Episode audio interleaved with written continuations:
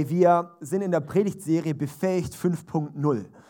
5.0, wow, was ein cooler Titel, wollen die cool sein. Nee, und geht es darum, äh, dass wir unsere Kultur, ähm, wo wir eine, sag ich mal, Kulturergänzung äh, betitelt haben, jetzt bei uns im ICF, dann findet ihr auch hier drauf. Und das heißt, wie wir befähigen, und das ist der linke untere Kreis, und der ist angeknüpft am fünffältigen Dienst. In Epheserbrief, Kapitel 4, gibt es den fünffältigen Dienst, der erwähnt wird. Das heißt, es gibt, ähm, es gibt welche, die wurden zu Apostel, Propheten, Evangelisten, Hirten, Lehrer. Fünffältiger Dienst hat Gott sozusagen berufen, hat Gott gebaut, hat Gott befähigt. Das heißt, eigentlich wir, jeder, hat, der mit Gott läuft, mit dem Heiligen Geist gefüllt ist, hat eines von diesen fünf Charaktereigenschaften als, als, als, als Stärke, als, als, als dominante Prägung. Und ähm, die Sache ist die, dass es häufig in, ähm, dann, dann in Kirchen dorthin hinläuft, dass man dann denkt, okay, ähm, ich bin jetzt der Evangelist und darum plattformen wir dann den krassen Evangelisten. Und dann haben wir den Lehrer, oh, und das ist der Lehrer. Nächste Woche predigt, ich glaube, Lukas Knies wieder hier zum Lehrer, ja, äh, wird super. Glaube ich, ich bin mir aber nicht ganz sicher. Also super wird's, aber ich weiß nicht, ob er predigt, aber ich glaube schon. Und, ähm, und, und, und dann haben wir den Lehrer und oh, das ist der Lehrer. Und, muss, und alle Lehre muss dann von dem kommen. Aber das ist nicht, um was es geht, sondern es geht darum, dass jeder dieser Dienste da ist, um andere zu befähigen. Und da haben wir hier als Kultur, das ist quasi eine Kultur der Befähigung. Darum ist auch in unseren Werten nicht mehr Potenzial entfalten, sondern dieser komplette Bereich, wie wir befähigen, ist jetzt quasi vielmehr eine Kultur, eine Befähigungskultur. Und darum befähigt 5.0, weil wir befähigen auf allen fünf Ebenen. Und wir sehen dann dieses Rad vom fünffältigen Dienst. Und das ist genau das, was es auch ist mit einem Rad am, am Auto oder am Fahrrad. Wer hier ein bisschen Fahrrad fährt, der weiß, wenn äh, das Rad eiert, dann ist es schwierig zu fahren. Und genauso ist es in der Kirche auch, wenn dieses Rad eiert, ist es schwierig, in Fahrt zu kommen. Darum, in dieser Kirche braucht es eine Ausgewogenheit von allen Bereichen. Es braucht Evangelisten, es braucht Propheten, es braucht Hirten, es braucht Lehrer, es braucht Apostel. Es braucht alle Bereiche, und auch in deinem Leben braucht es auch alle Bereiche. Du hast immer ein dominantes, ein, ein, einen hauptausgeprägten Punkt. Aber die Sache ist die, dass wir in allen Bereichen auch, auch wachsen sollten. Und darum geht es eben auch dort. Und ich möchte kurz hier Epheser 4, Vers 11 bis 12 vorlesen. Da heißt es, er hat die einen als Apostel, die anderen als Propheten, wieder andere als Prediger, also eigentlich dort dann Evangelisten, ja, und schließlich einige als Hirten und Lehrer eingesetzt. Ihre Aufgabe ist es, die Gläubigen für ihren Dienst vorzubereiten, eigentlich zuzurüsten und die Gemeinde, den Leib Christi, zu stärken.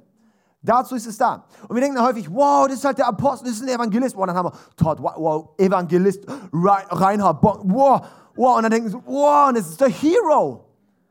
Aber die sind nicht da, um selber Hero zu sein, sondern um zu befähigen. Es geht immer darum, aus deinem Leben muss etwas fließen, das befähigt.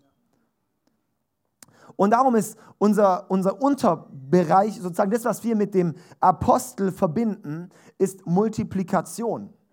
We multiply. Das ist auf Englisch die Begriffe, weil wir International Christian Fellowship sind. Auf Englisch klingen die sexy, auf Deutsch zur Hälfte sexy, zur Hälfte komisch. Und dann haben wir es einfach direkt auf Englisch gelassen. So ist es halt manchmal im ICF, gell, wie auch immer. Ähm, Genau, also multiplizieren, eine Kultur von Multiplikation ist das, was den Apostel beschreibt. Das heißt, es geht in dieser Serie nicht um den fünffältigen Dienst, es geht um eine Kultur, die Befähigung, die inspiriert ist durch den fünffältigen Dienst. Okay? Und nicht, dass du jetzt rausgehst und sagst, oh, aber ich habe schon mal eine Predigt gehört und schon mal ein Buch gelesen zum fünffältigen Dienst, das ist viel besser. Sage ich, ja, glaube ich dir. Aber es geht hier um Multiplikation, weil das was ist, das so ein tiefes göttliches Prinzip ist und da wird uns Simon auch nachher noch, noch deutlich mehr zu sagen. Und da sehe ich eben, wenn es eine Kultur bei uns wird, eine Kultur bedeutet immer, wir haben Werte, die wir leben und die kommen dann zum Leben.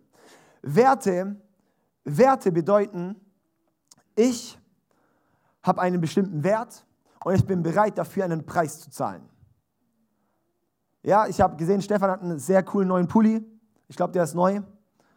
Und ähm, es war ihm wert, diesen Pulli zu kaufen. Das heißt, es ist ein Wert, er war bereit, einen Preis dafür zu zahlen. Und das heißt auch, darum sieht er auch aus, wie er aussieht, weil er einfach eine bestimmte Kleidungskultur hat.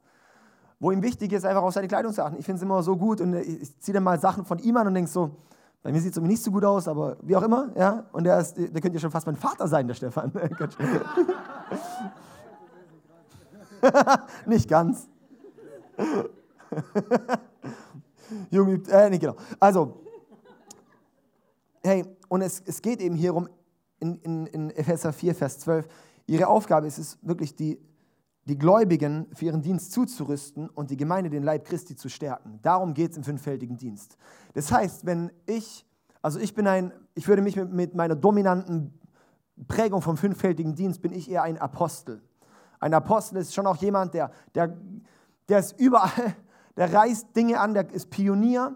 Und ich weiß nicht, ob ihr das kennt mit den fünf Fingern, wo der fünffältige Dienst erklärt wird. Der fünffältige Dienst kann man so erklären, und zwar zum Beispiel, der Zeigefinger ist der Prophet. Der Prophet deutet auf Dinge hin und deutet darauf hin, was Gott eigentlich sagen möchte. Dann haben wir den Mittelfinger. Das ist der Evangelist, der geht immer vorne raus. Der, geht, der, der ist draußen, oder? Dann haben wir den Ringfinger. Das ist der Hirte. Der ist mit der Gemeinde verheiratet. Der liebt die. So, ja, der ist dann einfach da und und äh, behirtet. Und dann haben wir den Lehrer und das ist der, der aus dem Nutella-Glas auch noch den letzten Rest rauskramt. Und dann haben wir den Apostel und der Apostel, der macht alles so auch ein bisschen. Und der steht auch ein bisschen aus dem hervor. Das ist noch ein bisschen eine andere Richtung. Aber im Endeffekt, was der Apostel macht, ist multiplizieren. Er geht an einen Ort und reißt etwas auf und, und kann gehen und es läuft trotzdem weiter. Das ist eigentlich auch ein Apostel. Es ist Multiplikation und darum ist es auch das extrem Wichtige, dass, dass, dass auch Multiplikation gehört in jeden Bereich hinein. Multiplikation gehört in jeden Bereich hinein. Das heißt, überall, wo du stehst, alles, was du brauchst, Multiplikation. Weil ohne Multiplikation, das ist dann schade, weil es eigentlich der Grundauftrag ist, den Gott uns gegeben hat. Und was ich dort sehe, ist, ist, dass wir dann nicht hinstehen und sagen, wow, das ist jetzt David, das ist jetzt so der, der, der multipliziert. Nee, sondern ich multipliziere da, wo ich bin und du multiplizierst da, wo du bist. Es geht nicht darum, dass du ein Magnet wirst, es geht darum, dass du ein Katalysator wirst. Wir denken ganz häufig auch in Kirche, wow, Kirche soll ein Magnet sein, die Leute sollen in die Kirche kommen. Ich sage, nein, Leute sollen in die Kirche kommen und dann katalysiert werden. Soll, wir sind ein Katalysator als Kirche, wo Leute nicht nur angezogen werden, sondern wir Leute befähigen. Befähigen, selber zu laufen. Es geht nicht darum, dass man hier seine Zeit absitzt. Es geht darum, dass du hier befähigt wirst und dass du in Denken kommst, wo, wie kannst du dich weiter multiplizieren? Wie kann das, was du hast, in jemand anderen freigesetzt werden?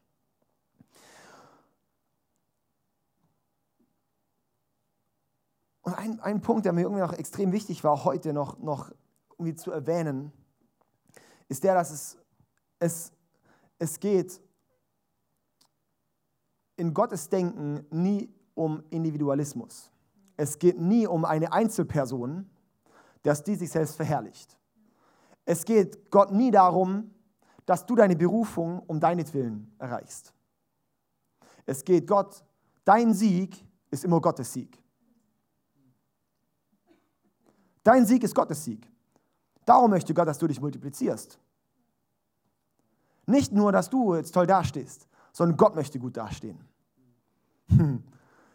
Apple, kennt ihr Apple? Oder? Ich habe ein iPhone, ich habe ein iPad, ich habe ein verranztes altes MacBook. Aber es funktioniert. Und die Sache ist die, wenn, wenn Apple, wenn da irgendwas nicht stimmt, dann möchte das Apple reparieren. Warum? Nicht, um mir so viel Gutes zu tun, sondern dass sie besser dastehen. Wenn sie es rumspricht, dass alles Apple-Zeug immer kaputt geht, wird, wird, wird denen ihr Ruf geschädigt. Und es ist eben auch bei, bei Gott das Prinzip, dass nicht, es geht nicht nur um dich. Es geht nicht nur um dich, es geht um ihn. Es geht um Gott. Das heißt, dass deine Multiplikation, darum ist Gott nicht egal, ob du dich multiplizierst oder nicht. Sondern wenn du dich multiplizierst, reflektiert es auf Gott hin. Und das ist unser Grundgedanke. Und ich, ich, ich mag es einfach manchmal ein bisschen anders zu denken. Wir sehen zum Beispiel auch, hey, in, in der Bibel es dann auch heißt, hey, wir sind quasi wie die lebendigen Steine. Jeder ist in der Kirche ist ein lebendiger Stein und die zusammen den Tempel bauen. Jeder, jeder, ein, jeder Einzelne ist ein lebendiger Stein. Was heißt es? Dass du nicht irgendein Stein bist, der irgendwo am, am, am Stadtrand liegt, sondern wenn du ein lebendiger Stein bist, dann heißt es, dass du ein Teil von Gottes Bauwerk bist. Das heißt, es gibt keine Berufung außerhalb von Kirche. Huh? Ja, weil Jesus hat gesagt, die Gemeinde ist mein Leib. Jesus hat gesagt, ihr seid mein Tempel. Es geht nicht darum, den Sonntag nur zu bauen. Es geht darum, dass wir hier, dass du hier ein lebendiger Stein bist. Und dass du hier gebaut und multipliziert wirst und dass wenn du in deinem wenn du, wenn du befähigt wirst, in deinem Unternehmen Gott reinzubringen, dann nicht um deine Herrlichkeit zu bauen und nicht um dein geiles Unternehmen zu bauen, sondern es geht darum, dass das, was du dort machst, dass der Segen, der du bist, dass es immer zurück in Gottes Reich fließt. Blessed to be a blessing. Ein Segen, um ein, um ein Segen zu sein, äh, gesegnet, um ein Segen zu sein. Wir sind immer gesegnet, um ein Segen zu sein. Immer gesegnet, um auf Gott hinzudeuten. Es geht nie um deine selbstzentrierte Herrlichkeit, sondern immer um Gottes Herrlichkeit. Es gibt, wirklich, dass wir das sehen bei, bei Berufung. Hey, wer, und darum ist meine Frage auch an dich, wer bist du im Leib von Jesus? Es in diese ganzen Stellen, wo es heißt, jeder fünffältige Dienst und jeder spielt eine Rolle und, und so weiter und so fort und der Leib und dann ist jeder Leib und, und, und, und sowas. Ja, wer bist du dann jetzt hier? Wir haben so viele Pobacken, die einfach nur die Sitze wärmen. Wow, ich bin eine der großen Arschbacken der Gemeinde Gottes. So, ja. Ähm, ist ja cool. Braucht es auch. Aber nicht nur. oh, jetzt sind alle ein bisschen beschämt. Es wird gleich gut, es wird gleich der Simon weiter predigen. Ähm, der Simon übernimmt gleich, der, der rettet es wieder. hey, und, und mein Anliegen ist da wirklich, dass, dass wir wirklich erkennen, hey, was, was, wer, wer bist du eigentlich, dass du deine Berufung auch erkennst und entdeckst und ihr lest und immer zum Wohl von dem, was Gott eigentlich, dass, dass wir damit Gott verherrlichen, dass wir damit Gott groß machen. Und ich sage dir eins, du wirst deine Berufung nicht entdecken, abgekoppelt von, von Gemeinde. Ja, und Gemeinde ist nicht nur das ICF Freiburg. Es ist die Gemeinde von Jesus. Ich habe uns hier noch eine kurze Zahl, eine, eine, eine Zahl die habe ich von so einem Missions- Werk, Seite, wie auch immer. Ähm okay, also es gibt circa, also jetzt mit dieser Zahl, circa 7,2 Milliarden Menschen auf der Welt, war irgendwie so was 7,2 Milliarden circa gab. Davon sind ungefähr 10 Prozent der Menschen wiedergeborene Christen. Ja? Also so grobe Zahlen. Dann von diesen 10 Prozent wiedergeborenen Christen sind 10% davon Christen, die überhaupt ihre Berufung erkennen. Das heißt, wenn wir hier 100 Christen haben, werden davon oft nur 10 von diesen Christen ihre Berufung erkennen. Könnt wahrscheinlich sogar hinhauen, wenn wir hier mal fragen, hey, kennst du deine Berufung, dass wahrscheinlich so um die 10% sich melden würden.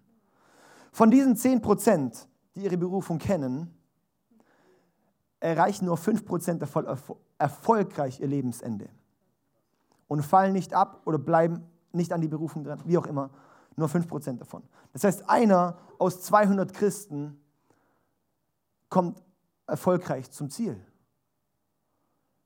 Mich schockiert es. Und mich, mich macht es so traurig. Weil ich mir wünsche, dass hier im ICF Freiburg mehr als zwei Leute zum Ziel kommen.